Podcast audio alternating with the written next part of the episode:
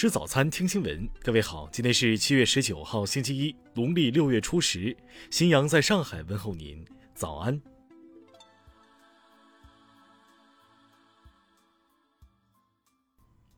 首先来关注头条消息。距离东京奥运会开幕还有四天，各项准备工作都已经进入到冲刺阶段，但东京疫情却始终不容乐观。十七号，东京单日新增感染一千四百一十人。再次刷新近半年来的单日最高值。根据最新消息，昨天在奥运村内首次发现两名运动员病毒检测呈阳性。截至目前，已有五十五名东京奥运会相关人员确诊感染。东京都知事小池百合子对此称，即便疫情恶化，奥运会一旦开幕后就不会停办。另一方面，国际奥委会主席巴赫向日本首相菅义伟提出了仍希望奥运会有观众举行的愿望。迄今为止，日本各方并没有明确拒绝。听新闻早餐知天下大事。十五号，珠海市石景山隧道发生透水事故，十四名施工人员失联。目前已派出专业潜水队伍，不断尝试潜水搜救，但截至昨天上午九点，经过四天搜救，仍未找到被困人员。近日，多地出现不接种新冠疫苗不能出行、不能进商场、医院等通知。国家卫健委表示。新冠疫苗接种遵循知情、同意、自愿的基本原则。对于个别地区的限制措施，已经关注并及时予以指导。国药集团新冠疫苗获批在三到十七岁人群中使用。国务院联防联控机制专家就此表示，儿童青少年疫苗剂量和剂型与成人相同，二期数据显示，抗体的水平和成人类似。中国人民银行发布白皮书，截至六月三十号。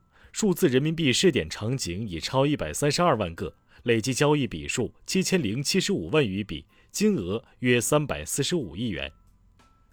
国家航天局发布的信息，祝融号火星车十七号行驶里程突破五百零九米，即将到达第二处沙丘，计划对沙丘及周边环境开展详细探测。山东烟台高新区通报。昨天凌晨，辖区内一快餐店发生液化气爆燃，现场五人受伤，均已送往医院救治，具体原因正在调查中。近日，住建部、财政部、人民银行联合发布报告，二零二零年住房公积金提取额一万八千五百五十一点一八亿元，比上年增长百分之十三点九四。中国地震台网测定。十八号十九点二十五分，在台湾花莲县海域发生四点零级地震，震源深度五千米。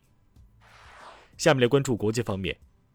当地时间十七号，超过十万名古巴民众聚集在首都哈瓦那街头，挥舞国旗，高举革命领袖的照片，重申对政府和保卫革命的支持，谴责美国对巴西的持续封锁和干预。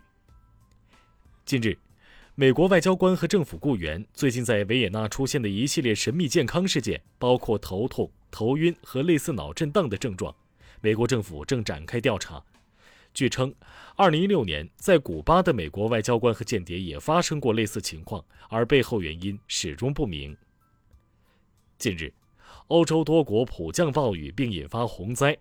在情况最严重的德国和比利时，已经有超过一百八十多人死亡，有数千人处于失联状态。当地时间十七号，英国新上任的卫生大臣贾维德新冠病毒检测结果呈阳性。英国首相约翰逊近日曾与贾维德接触，所以可能面临被隔离。两天后，英国将迎来全面解封。这项政府规定此前曾招致多方批评。随着宰牲节临近，马里安全形势更加错综复杂，边境地区袭击等事件时有发生。当地时间十七号，中国驻马里使馆官方网站发布提醒侨民和企业增强安全意识，如遇紧急情况需及时联系使馆求助。阿富汗国防部十七号发布消息，过去二十四小时里，阿政府军在多个省份展开行动，共击毙二百八十四名塔利班武装人员。印度比哈尔邦过去两天陆续有十六人死亡，检测显示死者可能是因为饮用了假酒而身亡。目前警方已经逮捕了五人。美国宇航局的一项新研究发现，在二零三零年代中期，月球周期导致的潮汐增加将与气候变化引起的海平面上升同时发生，届时美国沿海地区遭遇洪水的频率将急剧上升。下面来关注社会民生。近日，一段在某公司活动现场有多人打架的视频在网上传播，引发关注。经北京昌平警方调查，此事系多名网络主播为了博取关注、赚取流量进行的策划摆拍。目前，涉案人员已被警方依法刑事拘留。有网友在戍边英雄墓碑前摆 pose 拍照，遭到大量批评。新疆检察微博转发，并建议将涉事者列入旅游黑名单。大连警方通报，今年以来共处理偷窥、偷拍等侵犯隐私案件五起，均在地铁内发生，抓获违法人员五人。近日。网曝北京一大妈坐车门处阻碍车辆行驶，北京警方昨天通报，当事人景某已被依法刑事拘留。连锁快餐店华莱士被曝光厨房卫生问题，十七号晚，华莱士发文致歉，并称涉事餐厅北京货营店已停业整顿。下面来关注文化体育，韩国前乒乓球奥运冠军柳承敏宣布。自己新冠检测结果呈阳性，目前正在日本酒店接受隔离。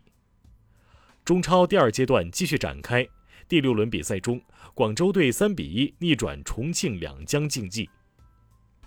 近日，裁判文书网公布民事判决书，战狼品牌管理有限公司与吴京网络侵权责任纠纷一案驳回上诉，维持原判。战狼公司赔偿吴京经济损失三十四万元，公证费两千元，合计三十四点二万元。